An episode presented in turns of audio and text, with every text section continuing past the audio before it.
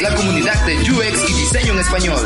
Aquí encontrarás noticias, metodologías, tendencias y recomendaciones relacionadas a esta disciplina centrada en el usuario. Tendremos las mejores entrevistas con expertos en donde nos contarán sus experiencias y nos compartirán sus mejores consejos. Únete a la comunidad y acompáñanos todos los lunes en este viaje.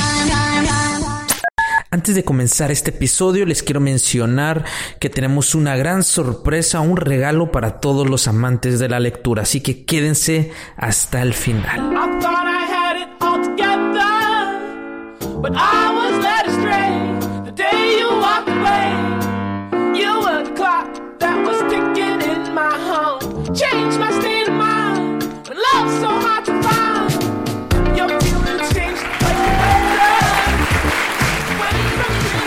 Hola, ¿cómo está toda la comunidad de UXMX Podcast? Una vez más, estamos en este nuevo episodio del podcast, una semana más. En verdad, gracias, gracias a toda la gente que nos escucha, gracias, gracias a toda la gente que nos escribe. De verdad, estamos muy emocionados con esta cuarta temporada. Hemos tenido invitados de lujo. De verdad estamos muy, muy, muy contentos. Y pues nada, estamos eh, pues todavía disfrutando. Ya, yo creo que ya nos estamos acostumbrando un poquito de la cuarentena, pero eh, pues les damos todas las vibras a toda la gente que está escuchando. Les damos, les enviamos toda, toda, toda la energía. Y gracias, gracias porque también nos siguen escuchando a pesar de que están ahí encerrados. Y bueno, pues el día de hoy quiero presentar como siempre, como todas las semanas, como cada capítulo nuevo, a mi compañera, amiga, hermana, amix, la estrella de este programa, Julie García. ¿Cómo estás, Julie? Hola Iván, muy bien, muy bien. ¿Cómo estás tú? ¿Ya te repusiste? Ya, ya, de hecho, este, ya me repuse. Extrañé mucho a toda la comunidad. Este, oye, traes toda la fiesta. También me encanta que traigas toda la fiesta de, música como que prehispánica. Sí, puro México, 100%. pues para poner el nombre en alto, amigos, si no, se pierden las costumbres. Se pierde la costumbre. Oye, sí, la verdad que extrañé, extrañé mucho. Eh, estuvo muy bueno el episodio anterior con el buen Carlos Candiani, donde hablamos, donde hablaste del UX Writing. De verdad estuvo buenísimo y, la verdad extrañé como quiera estar acá, pero ya, ya fue por salud, pero ya estoy bien. Gracias a Dios ya estoy bien y iniciando con toda esta cuarta temporada. Perfecto. Pues bueno, ya que estamos iniciando este episodio, eh, pues igual yo quiero agradecerles a todos. Creo que el episodio pasado tuvo muy buen recibimiento y también estamos muy contentos por eso. Si quieren o si tienen sugerencias de otros temas, pues no se olviden que nos pueden escribir, ya sea por Instagram, Facebook o LinkedIn, para también nosotros ver este qué otros invitados podemos traer, otros temas, para que pues al final vayamos enriqueciendo este espacio, ¿no? Y no caer en la monotonía a veces con, con ciertos temas que pues dices, o sea, sí, pero háblame de otra cosa, estamos siempre abiertos a eso.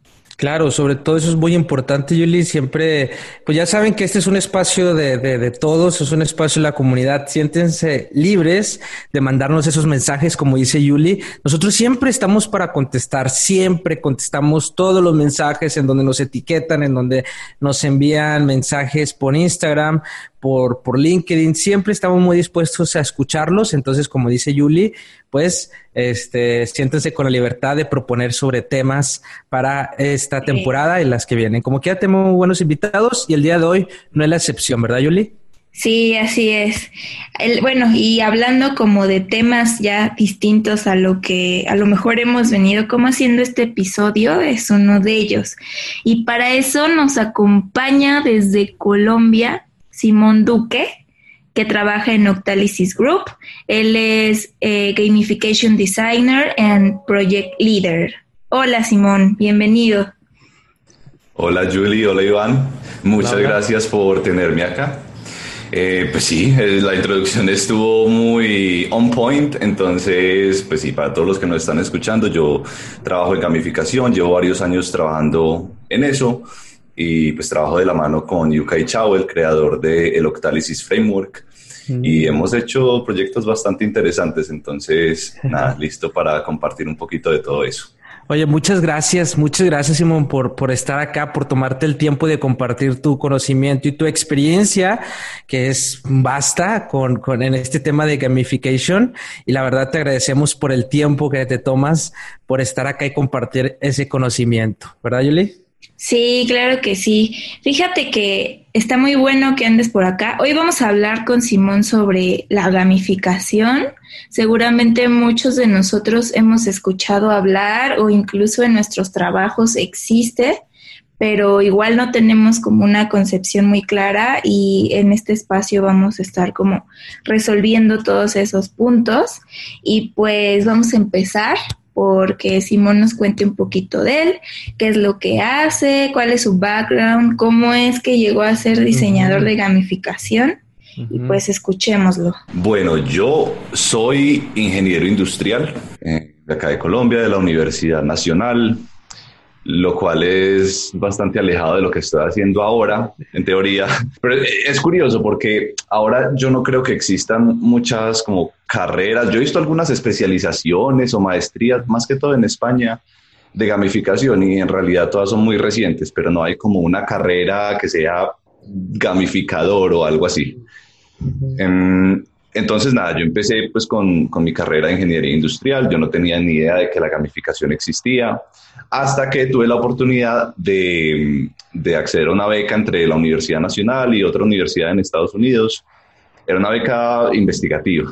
Entonces, pues básicamente, cuando uno quedaba seleccionado, eh, había que escoger algún tema para investigar. Yo en ese momento en ingeniería industrial, ok, a mí mucho el tema del e-commerce entonces, pues claro, para saber qué iba a investigar, yo empecé a mirar en internet como las últimas tendencias, qué era lo que se estaba haciendo, que todavía no se sabía muy bien para yo poder investigar. Y encontré un artículo que mencionaba algo de que alguna plataforma utilizaba gamificación. Entonces, yo pues empecé a mirar qué era todo eso, tenía mucho que ver con videojuegos y pues yo toda la vida he sido gamer pues desde chiquito. Me encantan los videojuegos, siempre en la casa me han criticado mucho por eso, porque tal vez pasaba demasiado tiempo jugando. Entonces lo vi como un match perfecto. Yo dije, bueno, esto es como algo que utiliza conceptos de videojuegos más o menos y los aplica pues a cosas ya en el mundo pues laboral, profesional. Entonces, nada, es perfecto. Entonces me metí con el tema, estuve allá seis meses, investigué pues al respecto y después de eso decidí qué era lo que yo quería hacer. Entonces ya después me gradué y seguí metido pues en el tema, cada vez estudiando más y más, descubriendo pues todo por internet, porque como, como dije ahorita no hay pues como un curso así que uno haga de gamificación. Los conceptos todos están ahí afuera, pero hay que saber filtrarlos. Ok. Eh, y así fue como empecé pues con todo el tema de gamificación. Em, estuve varios años trabajando por mí mismo, con algunos proyectos en Colombia, en Chile y finalmente di con el Octalysis Group, que pues yo ya lo conocía desde hace tiempo y abrieron una convocatoria para, pues, para contratar más diseñadores y pues yo quedé seleccionado en esa. Entonces ya llevo varios años con ellos y pues aquí estoy. Wow, me encanta, me encanta cómo, cómo compaginaste lo que dices que te apasiona, que vienen siendo los videojuegos y dijiste, a ver, esto me llamó la atención. Así fue como que tu primer eh, impulso hacia, hacia el gamification. Quisiera preguntarte, eh, ¿qué es realmente el gamification? O sea, es porque yo creo como, como ahorita hablamos eh, este, fuera del aire, que como que sí tenemos ciertos conceptos del gamification, pero, pero realmente ¿Qué, qué es eh, el, gamification o cómo lo puedes tú con tus palabras, este, pues, por así decirlo, definir, ¿no? Definir. Sí, yo creo que esa es como la pregunta siempre, porque de hecho incluso dentro de la comunidad, pues, de, de expertos de gamificación y las personas que están interesadas en el tema, yo he visto que desde hace mucho tiempo todos están intentando encontrar una definición muy acertada de qué es gamificación. Y hay varias allá afuera, hay unas que son más usadas que otras, pero yo personalmente siento que con gamificación nadie ha dado con la definición tal cual. Hay unas muy buenas. El problema es que muchas veces cuando uno la dice em, tiende a confundirse un poco con lo que en realidad es gamificación. Entonces yo creo que más que una definición es como presentar el contexto. Entonces un poquito más largo, em, como para poder entender de qué se trata realmente pues esto. La gamificación es esencialmente un cambio en el comportamiento. De eso se trata, esa es la base. Y la única forma para yo poder cambiar el comportamiento es entendiendo cómo funciona la mente humana, qué nos motiva y qué nos engancha. El término gamificación o gamification viene de games o juegos, eh, esencialmente porque los juegos entienden muy bien cómo motivar y enganchar a las personas. Y yo cuando digo juegos, me refiero a todo tipo de juegos. Pueden ser deportes tradicionales, juegos de mesa, juegos un poco más sociales como los que tenemos en, en, las fiestas, etcétera. Pero me refiero especialmente a los videojuegos. ¿Por qué? Porque la industria de los videojuegos, que es una de las más grandes del mundo, claro. hoy en día sigue creciendo exponencialmente. Y hay muchísimas empresas, cientos de empresas grandes de videojuegos que han estado los últimos 50 años perfeccionando ese arte de crear videojuegos. Y la forma como lo hacen es creando métodos y técnicas para enganchar a sus jugadores. Por eso digamos que esa es la industria más relevante, por eso la gamificación se tiende a asociar tanto con videojuegos. Pero entonces nosotros como expertos en gamificación usamos esos métodos y esas técnicas que normalmente se usan para crear videojuegos Em, pero en este caso la usamos para cambiar la forma como las personas perciben experiencias del mundo real, sin la necesidad de transformar esas experiencias en juegos. Ahí es donde conecta, ¿verdad? Este, con lo de la experiencia de usuario, cómo, cómo te ayuda la gamification también a generar experiencias. Exactamente, yo creo que esas dos disciplinas van muy de la mano. Yo creo que el UI, UX es una base fundamental que tiene que estar ahí porque la mayoría de proyectos de gamificación hoy en día son en digital, entonces eso tiene que estar ahí. Y la gamificación es, digamos, como un valor agregado. Más de, claro, cuando yo ya tengo una base que es muy usable, que, que se entiende, que genera una buena, digamos, experiencia de usuario, yo ya le puedo empezar a añadir otros factores que hacen que, que, me enganchen y que me motiven de la misma forma que lo hacen los juegos de la misma forma en la que la gente se enloquece muchas veces por, no sé, el fútbol o en videojuegos, ahorita la escena de los esports, que es gigante, cada vez hay más, más gente metida en el tema, es tratar de generar como esa emoción, como esa, a veces uno dice adicción, pero adicción tiene como varias connotaciones negativas. Entonces, bueno, no sé, pero en ciertos casos adicción, pero a cosas como más positivas, ¿ya? Y gamificación no solamente tiene que ser en lo digital, gamificación puede ser también en, experiencias físicas. Claro. Oye, yo te quería preguntar, ¿en qué momento, digamos, mm, por ejemplo, en los videojuegos, regularmente tienden a ser como a lo mejor algunos premios, algunos incrementos de habilidades, nuevas magias, etcétera, ¿no? Pero ¿qué es lo que define como que entra esa disciplina y te va a estar acomodando y te va a estar motivando, cuál es el proceso que se hace o cómo se unen todas estas partes para que yo pueda obtener un premio, pueda obtener cierta cosa. Porque en los videojuegos igual es como que, ah, pues es como un entorno cerrado y ya sé, hay una serie de reglas y cosas que tengo que hacer. Y eso, ¿cómo lo trasladas al diseño de producto, de servicios o en el mundo más real? Sí, hay, varios componentes en, la gamificación o, diseño de juegos que yo creo que más adelante podemos explicar a través del Octalysis Framework, que los explica muy bien con ocho motivadores básicos. De hecho, por eso se llama Octalysis, porque es un análisis basado en un octágono que tiene pues ocho componentes. Oh, en los juegos es muy común uno, digamos lo que más lo que es más llamativo son esos puntos, esas medallas, esas recompensas que, uno tiene, pero eso solamente es una de los, uno de los componentes que hace que un juego sea pues enganchante y motivante para las personas. Y es lo que les decía ahora, no tiene que ser juegos como tal, pueden ser una cosa como un poco más social. Por ejemplo, yo no necesito que me den puntos o medallas o premios para salir con mis amigos un fin de semana o ir a cine con mi novia. Pero, sin, embargo, son cosas que me motivan. Entonces, muchas veces la actividad como tal es el premio. si la actividad de por sí es motivante intrínsecamente, que eso ya es un poquito más avanzado en términos de octálisis, yo no necesito cosas adicionales para, para, para estar ahí en la experiencia. Normalmente eso pasa cuando la experiencia en la que yo estoy me permite ser creativo, um, hacer algún tipo de estrategia, um, no sé, inventarme cosas, o es social, cuando yo estoy compartiendo con otras personas, que obviamente me caen bien, y cuando es impredecible. Por ejemplo, tipo lo que vemos hoy en día como los casinos, por decir algo, la cantidad de gente que va a los casinos, incluso pues en la mayoría de los casos a perder dinero por pasar un buen rato, es como todo lo contrario, ¿no? Porque antes ellos están pagando, están dando dinero para poder estar en esa experiencia, la experiencia no les está devolviendo nada, a veces les, les da un, dependiendo de, por eso es lo impredecible, ¿no? A veces les devuelve un poco, pero muy probablemente les va a quitar dinero, especialmente si son jugadores muy novatos.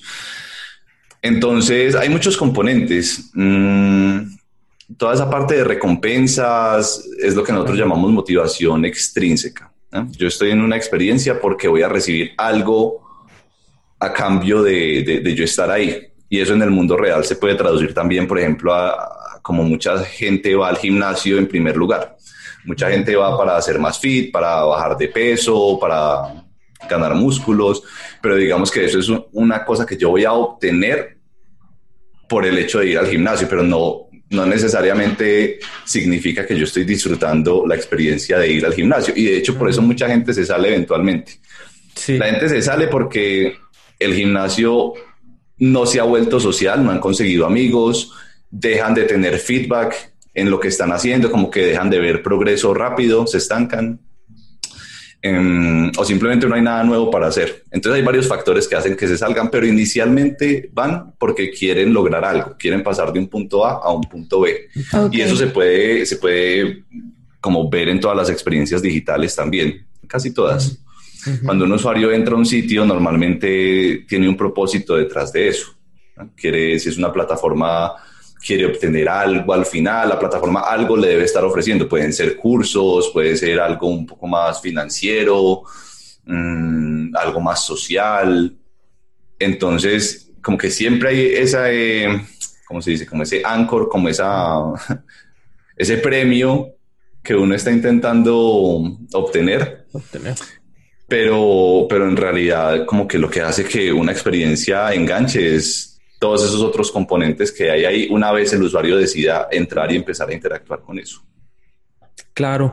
Ahorita mencionaste algo muy importante que, eh, que era una de las preguntas que, que, tenía. Tenemos varias preguntas, ¿eh? porque tenemos, porque Yuli y yo hemos participado. De hecho, este nos tuviste, nos recordaste mucho bueno, a mí me hiciste recordar cuando yo colaboré con Julia en un proyecto y, fue de gamification. Bueno, no fue de gamification, de hecho fue una plataforma en la cual se le aplicó gamification, pero fue así como, eh, la verdad, no, no, no, no estaba todavía lista. Eh, gamification, ¿en qué etapa se, se, empieza a aplicar o lo debe aplicar una empresa, por decirlo, o un proyecto o un servicio? Lo ideal, bueno, cuando yo decía que, que el UI UX es la base, Mm, no necesariamente quiere decir que tenga que estar ya ahí diseñada, armada en vivo, pues para todo el mundo, para poder eh, implementar gamificación, sino que las empresas tienen que estar seguras de tener esa base lista en términos de, muy buenos profesionales en esa área, que sepan que el resultado va a ser muy bueno. Pero lo ideal es empezar desde cero a implementar gamificación porque mm. gamificación cambia el core de la experiencia. Es, es, como, son esas funcionalidades muy, muy del core que, que definen a la experiencia como tal. Porque el proceso es similar como, yo digo que en, el diseño de juegos para hacer cualquier tipo de juego. Uno cuando va a hacer un juego, uno no empieza a crear una estructura simplemente como para hacer la lógica y al final dice, bueno, ¿cómo lo vamos a hacer enganchante y motivante? Entonces, desde el principio piensas, bueno, ¿cómo voy a hacer algo que la gente disfrute? Y con esa base, si, por ejemplo, lo que la gente disfruta en, en, una aplicación, en un proyecto digital, lo que sea, es interactuar con otras personas, por decir algo, Esa puede ser una de las bases fuertes de gamificación y a partir de ahí uno empieza a crear una experiencia que sea muy usable, etcétera, etcétera, etcétera. Pero lo ideal es estar desde el principio porque, bueno, y como ustedes saben, eh, en términos de diseño y desarrollo, si ya hay una gran parte de la experiencia desarrollada y eh, cuando ya tienen el 90% llegan unos expertos en gamificación y dicen, no, mm, toca cambiar todo esto, no sé, ABCD. Eso toma mucho tiempo, toca destruir todo lo que ya se hizo y volver a empezar desde cero. Entonces, digamos que para ahorrar tiempo, lo ideal es empezar desde, desde el principio. Mm, Pero hay muchos casos hoy en día en donde hay grandes marcas que tienen sus productos, sus plataformas y que pues llevan ahí muchísimos años en la industria y apenas ahora quieren empezar a, a implementar gamificación porque pues es algo muy reciente. Entonces uno también puede entrar a, rediseñar cosas que ya existen. Pero lo ideal es desde el principio. Ok. Oye, este, ahí como que ya estoy, mi cabeza está uniendo como conceptos. Entonces, podríamos decir que la gamificación es parte de una experiencia unificada, pero que a su vez son como los catalizadores y motivadores de que tú utilices algo o, me estoy como equivocando y de Sí, yo creo que en la gamificación hay tres componentes muy importantes, pero los voy a resumir en dos componentes muy importantes. Uno es la parte un poco más abstracta, más psicológica, que era lo que yo les hablaba ahorita, por ejemplo, la influencia social, la impredecibilidad, el, desarrollo, desarrollo de, de ciertos logros. Todo eso es un poco más como abstracto y la segunda parte es algo más tangible, que son todos los componentes o las formas como yo implemento eso, ¿cierto? Entonces, si yo quiero que las personas, que la plataforma sea un poco más social para que la gente interactúe entre ella, entonces, ¿cómo lo hago? Puedo diseñar una interfaz que le permita a las personas conectar con otros, hablar, que tenga texto, video, lo que sea. Y digamos que esas son lo abstracto, lo primero que les dije, mm, es más como la parte psicológica, es lo que motiva a las personas pero lo más, lo físico, ya el desarrollo como tal, de si voy a poner un botón acá o, voy a cambiar una interfaz de cierta manera, es lo que engancha a las personas. Entonces la motivación es como lo que inicialmente me atrae a mí algo y el enganche es lo que me hace a mí quedarme en esa experiencia. Entonces la gamificación es como, es como recopilar todas esas cosas, esas dos áreas y, volverlas pues como algo más unificado en una experiencia. Yo muchas veces lo comparo con, con armar un motor, más como ingeniería mecánica o así. Yo puedo tener, a mí me puede llegar aquí a la puerta de mi casa una caja gigante con todas las partes para armar un motor, pero si yo no tengo el conocimiento para ponerlas exactamente donde deban ir, pues no voy a tener nada funcional. Yo necesito tener ese conocimiento para coger todos esos elementos pequeños y juntarlos para que formen un motor. Y muchas veces eso es lo que pasa. Por ejemplo, uno de los misconceptions eh, que, pasan mucho ahora en, en términos de gamificación es que muchas personas que trabajan en eso ven que, claro, gamificación tiene que ver con videojuegos y ven a todos los videojuegos de hoy en día que son súper exitosos y todos tienen puntos, todos tienen algún tipo de medallas o logros.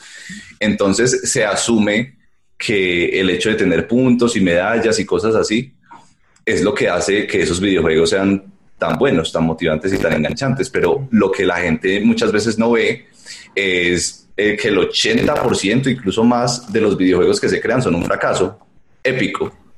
Son, es muy difícil tener algo exitoso en el mundo de los videojuegos. Y todos esos fracasos también tienen puntos, medallas, rankings, todos esos componentes. Entonces, no es el componente como tal el que hace una experiencia motivante, sino la forma como yo lo implemente. Y, y cómo cojo todos esos componentes y hago una especie de sinergia entre ellos.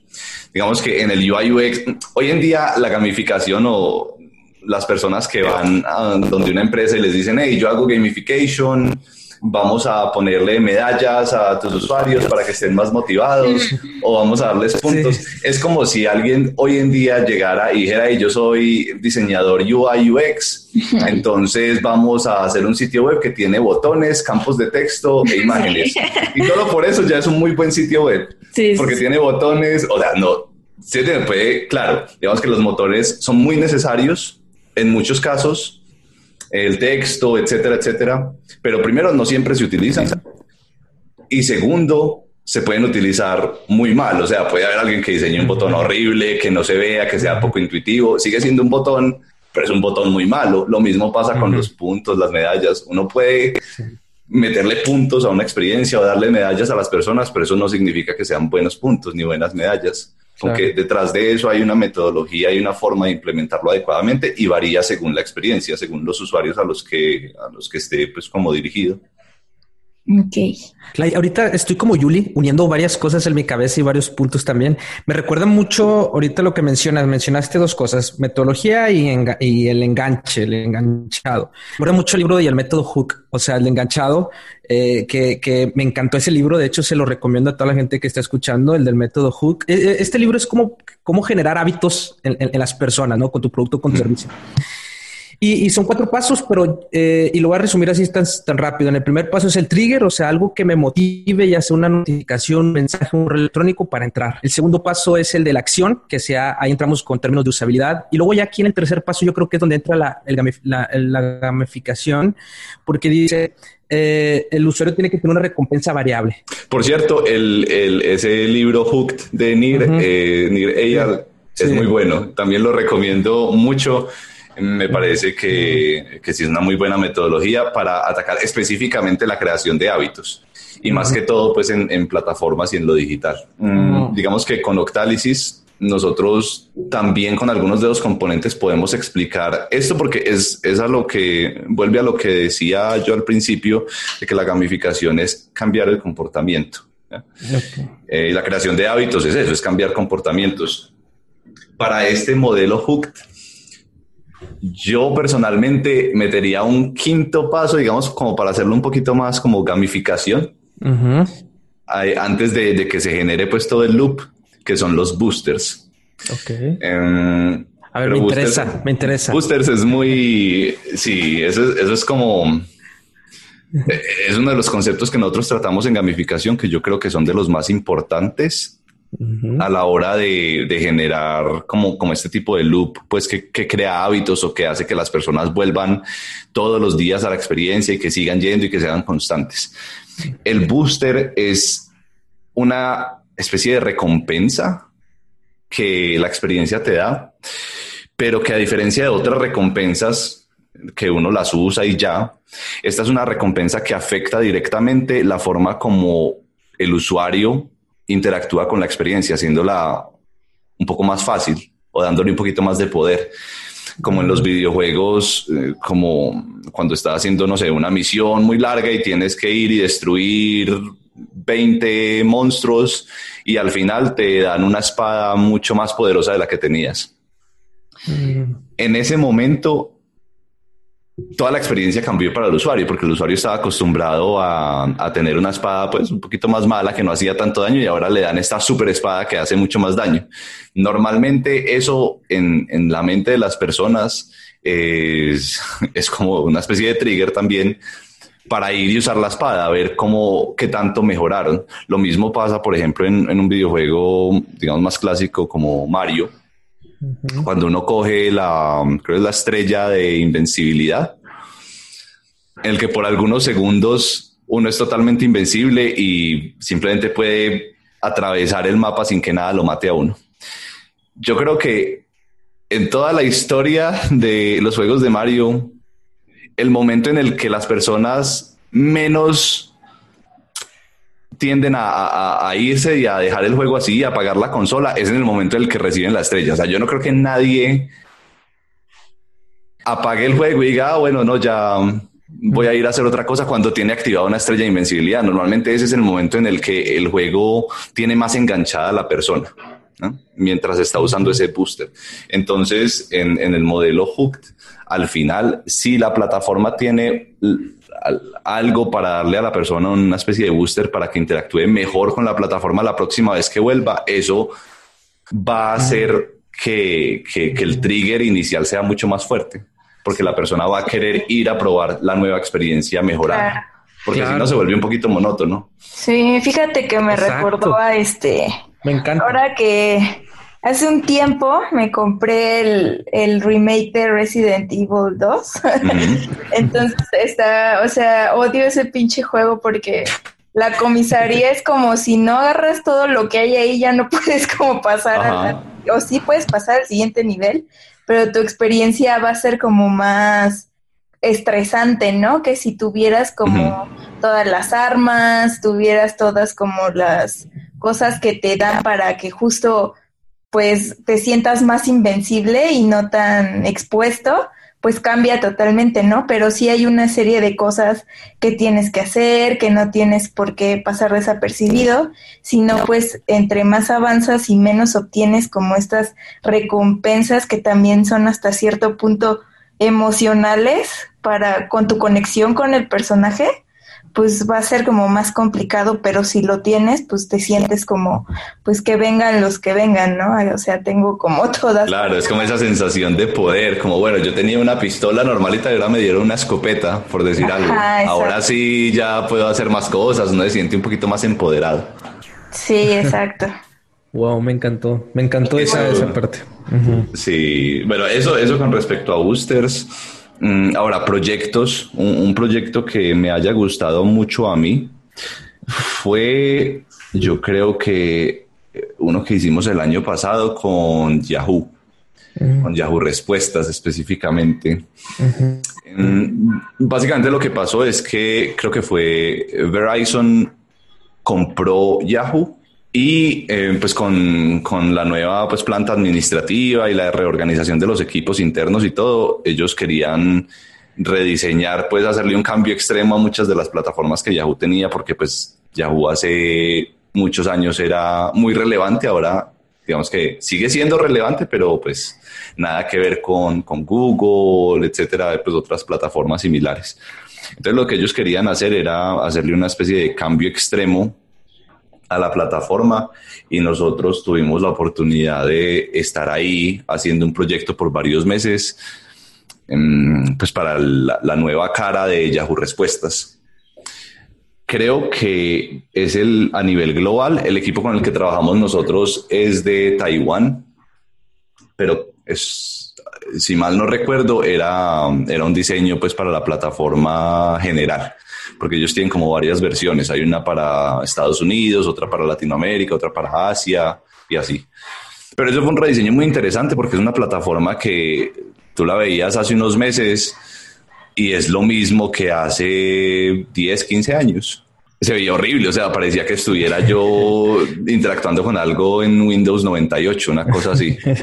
Entonces, fue muy interesante porque primero todo lo que nosotros cambiáramos iba a ser muy relevante comparado con, con, el, pues, con el estado en el que estaba. Y también porque yo creo que el equipo de Yahoo en Taiwán era muy competente.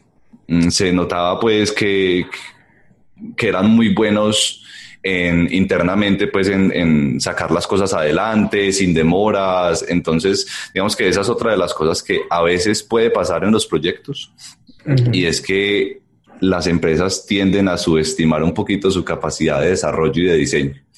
Entonces, cuando uno está específicamente en la etapa del brainstorming, y hay muchas ideas muy buenas, digamos que las personas eh, se emocionan un poco y dicen, ah, yo quiero todas estas ideas, 10, 20 ideas, yo quiero que esto se vea así, va a ser increíble. Y cuando llega la hora de la verdad, para implementar todas esas cosas es, es más complicado de lo que ellos pensaban. Entonces muchos proyectos se, se terminan demorando y aplazando un poquito más si no se es cuidadoso al momento de implementar pues como diferentes ideas en, cuanto a gamificación. Entonces, ese todavía no está listo porque nosotros hicimos eh, toda la parte estratégica, terminamos el proyecto, pero ellos necesitan todavía varios meses para poder implementar lo que, pues, lo que hicimos. Entonces yo espero que en el transcurso de este año eso, pues Yahoo Respuestas van a sacar ya la versión que es. y, yo creo que va a ser bastante interesante. Wow. Hay que esperar, hay que esperar a ver, porque ya depende de, ellos. Sí, Pero sí, se fue interesante. Muy bien. Bueno. Oh, de hecho, este he visto yo cómo, cómo el gamification ha ayudado, como te mencionaba, muchas empresas y cómo lo utilizan bien, ¿no? Este, por ejemplo, a mí me gusta mucho Stack Overflow, también lo utiliza muy bien. O sea que cuando, alguien contesta a otra persona, también se va ganando ciertas, ciertas cosas, pero también le ayuda a como, como currículum a las personas que contestan más preguntas. Y hay, hay empresas que yo creo que sí lo han utilizado muy bien para llegar también a los objetivos que tienen como negocio. Y, yo creo que eso también es importante, ¿no? Este, cómo utilizar eh, el gamification para, para lograr buenas experiencias que nos ayuden a alcanzar esos objetivos. Oye, y bueno, tú, este, como mencionaste al inicio, tienes la posibilidad o tienes ese, esa fortuna, bueno, no fortuna, porque cuando decimos fortuna es como si nos cayera del cielo, sino es este trabajo con el gurú de gamification, con eh, Yukai Chou, ¿no? Yukai Chou, no sé si lo pronuncié bien. Sí, ¿sí? Yukai, Chao. Chao. Casi, 95% correcto, pero es, un nombre difícil. Pues para darle un poquito de crédito, es un nombre bastante difícil al principio. ¿Tiene algún origen eh, o es como...? Él, él, es de Taiwán. Asiático, bueno, me sonaba. Sí, él es de Taiwán originalmente, pues su familia es de allá y él ha vivido en, en diferentes lugares, pero creo que llegó a Estados Unidos cuando tenía alrededor de 10 años y pues ha pasado el resto de su vida en Estados Unidos, en California. Entonces, em, pues tú lo ves y pues es de Taiwán, pero tú lo escuchas y es de Estados Unidos. Ya. ¿Cómo ha sido la experiencia que me imagino? Porque es uno de los gurús de, del gamification. Este, ¿cómo ha sido la experiencia de colaborar con, con alguien así, de esa talla? Sí, eso, eso ha sido una locura. Yo, de hecho, hace unos días estaba hablando con, con un amigo mío em, de la vida en general y uno de los temas que tratamos es el hecho de que cuando uno todavía está en la universidad, y bueno, yo creo que en cualquier momento de la vida, digamos que es muy común, por lo menos acá en Colombia, no sé si en México, em, como para esos negocios tipo pirámide o cuando cuando te ofrecen un negocio de ese estilo, no decía ya signifique lo mismo, eh, lo promocionan mucho como, hey, sé tu propio jefe, maneja tu propio tiempo, es como para ser una especie de como emprendedor. Como emprendedor, como Herbalife. Herbalife, sí, yo creo que Exacto, entonces a mí me parece muy curioso porque la idea de ser tu propio jefe, manejar tu propio tiempo, suena súper atractiva, eso a todo el mundo le suena muy bien. Yo creo que es principalmente porque el concepto de jefe está muy dañado en, para la mayoría de las personas. Digamos que a uno le dicen, ah, el jefe, y uno inmediatamente piensa en algo un poco negativo, como alguien que está respirándole en la nuca a uno, o que todo el tiempo lo va a estar presionando, alguien a quien hay que rendirle cuentas. Entonces a mí siempre me pareció muy curioso eso, porque si uno se pone a pensar, eh, pues también hay jefes muy buenos y de los que uno puede aprender mucho. Yo creo que esta experiencia mía con Yukai es eso, es haber tenido la oportunidad de, estar al lado de alguien que es sumamente inteligente en, el campo de la gamificación, pero en general también en, la vida, en, los negocios, entonces una persona muy admirable y de la que hay muchísimo que aprender y es muy buen ser humano. Entonces yo sí tuve la fortuna de, de haber dado con ellos y pues de haber estado hasta ahora como tan de cerca en, en, diferentes proyectos, pues aprendiendo de él y, sus socios y pues las otras personas también en Octalis. Es, pues para mí, a mí me ha parecido un privilegio porque no es fácil uno volverse un experto en lo que sea por sí solo. Digamos que toma mucho más tiempo mientras uno investiga y uno piensa por sí mismo y pues en realidad uno no tiene más personas con las que eh, discutir temas como muy específicos de lo que uno le guste, pero cuando uno está en un entorno así como tan colaborativo y con gente tan, sí, como tan inteligente, Es, es, bacano, es, es, muy una experiencia bastante agradable y pues yo, sí, yo todavía siento que, que hay muchísimo por aprender. Yo siento que he aprendido mucho, pero pero una de las cosas que, que, me hace querer estar en Octálisis por mucho más tiempo es sentir que todavía tengo mucho más que aprender en el futuro y seguir mejorando. Pues sí, eh, la verdad que esa, como esa onda de, ah, creo que a veces como que nos digamos, apantallamos o sentimos luego intimidados por este tipo de personalidades que son como muy fuertes en su campo y que son muy conocidos. Entonces, como que es más de, o sea, sí, pero me da como pena acercarme o preguntarme. Ajá, entonces como que luego es difícil ese acercamiento, pero creo que también es como de uno, ¿no? O sea, tener esa seguridad y esa apertura de pues tal cual como dices, es difícil como llegar a ser experto en algo si solo te cierras y vas tú solo por el camino, ¿no? Sí necesitamos parte de las personas y creo que también es base de la gamificación tal cual. Sí, exacto. Además que el hecho de que trabajemos nosotros en gamificación significa que a todos nos gustan los videojuegos, entonces no solamente es el espacio laboral, sino que tenemos muchos espacios en los que literal nos conectamos a jugar videojuegos. Entonces es como, es como un grupo de amigos más en el que cada ciertos días nos conectamos y jugamos varias partidas y nos da rabia perder y nos da felicidad ganar. Entonces digamos que es como muy humano en ese sentido. Em, es una experiencia bastante interesante. Qué cool. Wow. Oye, eh, Simón, ya para ir cerrando el programa, al principio nos comentabas que tienen un framework acá en Octalysis Group para la gamificación y si nos puedes contar un poquito o síntesis de cómo, cómo es eso, cómo funciona. Sí, mira, el, pues el Octalysis Group es, es basado en el Octalysis Framework. El Octalysis Framework, como les mencioné ahorita, es un análisis basado en un octágono que analiza todos esos motivadores, pues que valga la redundancia, nos motivan a hacer cosas, a cambiar nuestro comportamiento. Entonces, lo que hace el framework para los que nos estén escuchando y de pronto ustedes ahí lo pueden ver. Mm, si buscan en Google Octalysis, ahí les sale pues el, octágono azulito. Em, tiene ocho motivadores principales. Los motivadores están ubicados en un octágono, digamos, no solamente por, por bonito, sino porque significa algo cada lado del octágono. Entonces uno también los puede analizar los tres que están a la derecha, los tres que están a la izquierda, los tres que están arriba y los tres que están abajo. En, el octágono tú puedes ver cosas que nos motivan como, no sé, influencia social, impredecibilidad, lo que hablaba ahorita, eh, evitación o miedo a la pérdida, escasez, empoderamiento.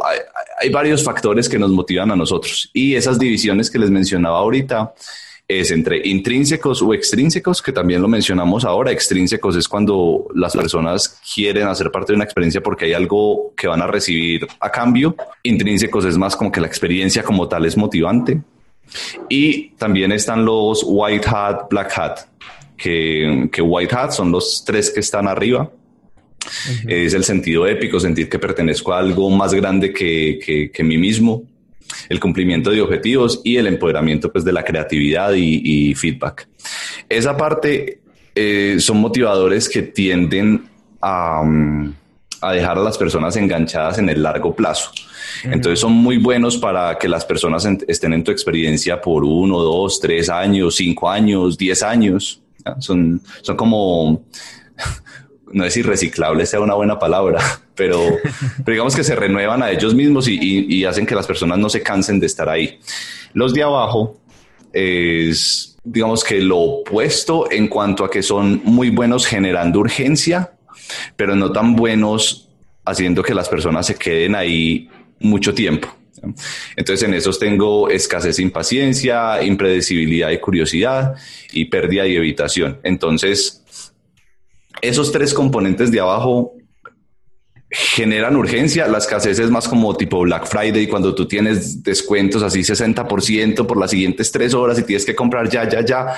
O lo que ves así, por ejemplo, en booking.com, en, muchos sitios web, pues como de reservar tiquetes aéreos o, planes de turismo, usan mucho eso. Impredecibilidad es como, el azar. Sí. Es como sesgo, sesgo de escasez, claro. como eh, tiempo limitado, cosas que con, disponibilidad limitada, como que solo hay tres artículos de algo. Ah, ah claro, exacto, es como eso, cuando te dicen como 10 personas más están mirando este producto. Eso lo hace un, como un bien más escaso. Digamos que la percepción es que es algo más, más exclusivo. La impredecibilidad es más lo que veíamos pues ahorita de, que se aplica mucho en los casinos y pérdida de evitación es básicamente evitar que algo malo pase. Por ejemplo, cuando estamos en el colegio, en la universidad, muchas veces ese es el que nos motiva a estudiar para un examen, porque es el día anterior y de eso depende que ganemos el semestre o no. Entonces, digamos que hay una motivación muy grande en no perder el semestre. Entonces, eso es lo que nos hace quedarnos hasta las 4 de la mañana. Em, todos los motivadores son muy fuertes, por eso generan urgencia, pero hacen que nosotros no nos sintamos en control de nosotros mismos. Entonces, como no nos sentimos en control de nosotros mismos, en el largo plazo eso es muy desgastante. Entonces, lo ideal es que una experiencia esté bien balanceada en, en estos diferentes motivadores que nosotros llamamos core drives para que tenga un poquito de la parte extrínseca de pues recompensas, puntos y cosas, la parte intrínseca que es la parte más como creativa, social y, y, combinados también White Hat y Black Hat para que, pues Black Hat para los nuevos que están llegando a la experiencia, para que, no sé, se suscriban rápido y no lo piensen dos veces. Y White Hat para que se queden ahí en el largo plazo. Muchas veces, especialmente con, con lo de sentido épico, que es el primer core drive, el de arriba, White Hat, las personas, eh, es como, no sé, participar o, suscribirte a mi plataforma de, de cursos online eh, hace que nosotros donemos un 10% a, a la reforestación del Amazonas, por decir algo, una causa mayor. Digamos que eso es muy noble, es muy bonito, pero no genera urgencia. La gente lo ve y dice, ah, sí, qué bien, mañana me suscribo, la próxima semana o cuando me paguen me suscribo y lo siguen aplazando, aplazando, aplazando. Entonces son cosas así, pero una vez ya están suscritos es algo que los puede mantener ahí en el largo plazo porque saben que están haciendo algo como, un bien mayor o porque pueden usar su creatividad o porque están cumpliendo muchos objetivos y sienten que están mejorando cada vez más. Sí. El, framework tiene, digamos que mucha profundidad, pero en, en general es eso, es usar esos ocho motivadores dependiendo del tipo de usuarios que, que uno tenga para motivarlos y engancharlos en, experiencias digitales y físicas. Me encantó, me encantó. Este, hecho, eh, no lo conocía. O sea, sí hay muchos, muchos que, que sí lo tenía, este, pues a lo mejor dispersos los conceptos que mencionas, pero no conocía. Y de hecho, ahorita buscando en Google, este, donde busqué este, el, el octálisis, me mandó a la página, de hecho, de Yukai Chao, yukaichao.com. Ah, Oye, y, aprovecho para decirte que no conocía este, este, este framework, por así decirlo, y me encantó. Me, gustó. A ver si, si también lo, lo aplico. Es, es, es, es muy interesante porque yo, por lo menos, cuando lo descubrí, a mí me pareció que era una muy buena forma de resumir todos esos otros conceptos que yo veía en Internet, que a veces eran un poco contradictorios um, o como que no, no, encontraba como algo conciso. Peca un poquito de, de que como abarca todo, em, hay que, a veces hay que ir muy a fondo para solucionar problemas pues como muy particulares, hay que entenderlo ya muy bien Em, pero, pero yo creo que es una herramienta universal para entender todo lo relacionado con gamificación y con la motivación de las personas en general, porque es como lo que decías ahorita con el libro de Hooked em, y pues muchos otros componentes. Es que la gamificación es eso, la gamificación es eh, un poquito de UI UX, un poquito de diseño de juegos, un poquito de ciencias del comportamiento o behavioral economics. Tiene muchas disciplinas que se juntan para, para formar lo que ahora se conoce como gamification. Yo lo, que, lo que mm, quería darles ahorita al final de la charla es eh, el libro de Yukai Chao en PDF. Yo les puedo mandar una copia y si quieren lo pueden poner también disponible para las personas que estén escuchando este episodio del podcast para que se lo descarguen gratis. Y, y nada, la, verdad está en inglés, em, pero yo creo que es bastante fácil de leer. Eh, toca los componentes básicos del framework, pues los ocho motivadores o core drives. Habla un poquito también de lo que les hablé ahorita de intrínsecos, extrínsecos, white hat, black hat. Pero, pero es eso. Y yo creo que los explica bastante bien. Em, de una forma como muy sencilla y como muy bajada a la realidad, comparado pues con, con experiencias del mundo real, plataformas, etcétera. Entonces, no es pues como, un, como una lectura académica ni nada por el estilo. Entonces, wow. comparto un link para que se lo descarguen. Muchas gracias, Simón. Y, y ahora sí no nos pueden decir nada de que no, pues este derechos de autor ni nada, porque tú trabajas directamente sí. con, este con, con, eh, con este Yukai Chao. Entonces, pues, gracias, en verdad, muchas gracias por compartir. De hecho, ya lo quiero leer, ya, ya, ya lo quiero empezar a leer y te agradezco por, por, por querer compartirlo de esa manera. Y claro, toda la gente que nos está escuchando, pues ahí está, este, lo ponemos en nuestra página, nuestra página de UXMX Club, este, y para que vean el capítulo que está ahí, ahí mismo lo pueden descargar. De verdad, gracias. De una, de una, sí. incluso lo pueden poner para las personas que aguantaron hasta este momento, que aguantaron todo el podcast. Sí. Y se quedaron como una especie de recompensa para, que, para que se sienta un poco mejor. Oye, ya traes el, el, gamification en todo, este, claro, claro. toda tu vida. Sí, porque si, lo, si, si no lo das así para todo el mundo es como que se vuelve menos escaso. Entonces el, el core drive de abajo a la izquierda, el de escasez, eh, se reduce. cambio, si, si se vuelve más exclusivo solo para los que están en este momento escuchando, eh, se siente un poquito más merecido, un poquito más especial. Sería, eso va a estar chido, hasta yo lo voy a leer. sí, ya lo quiero leer. Va, va, va. Este, eh, algún libro que, que, que, recomiendes. Bueno, ya sé que el de, el de um, Yuka Chao lo recomiendas para todas las personas que estén eh, interesadas en comenzar en este camino del gamification, este, ¿dónde comenzar? Para comenzar, para que les interese el tema de gamification, pues obviamente recomiendo este libro de Yukai que se llama Actionable Gamification. Aparte de ese, hay otros dos libros em, que tratan específicamente el tema de gamification que me parece que son bastante interesantes. Em, uno es For the Win de Kevin Werbach. Él es profesor de una universidad en Estados Unidos. Y el otro es el de Jane McGonigal, que de pronto es, yo creo que uno de los más famosos, que es eh, Reality is Broken. Yo creo que esos tres libros son muy buenos para, para dar los primeros pasos en gamificación. Em, ya cuando estén muy metidos en el tema, eh, les recomiendo bastante otro que no tiene que ver nada con, pero tiene que ver con gamificación, pero, pero es Behavioral Economics, que es el de Daniel Kahneman, Thinking Fast and uh, Slow. Seguramente, no sé si ya lo han recomendado, porque es que el libro es demasiado bueno.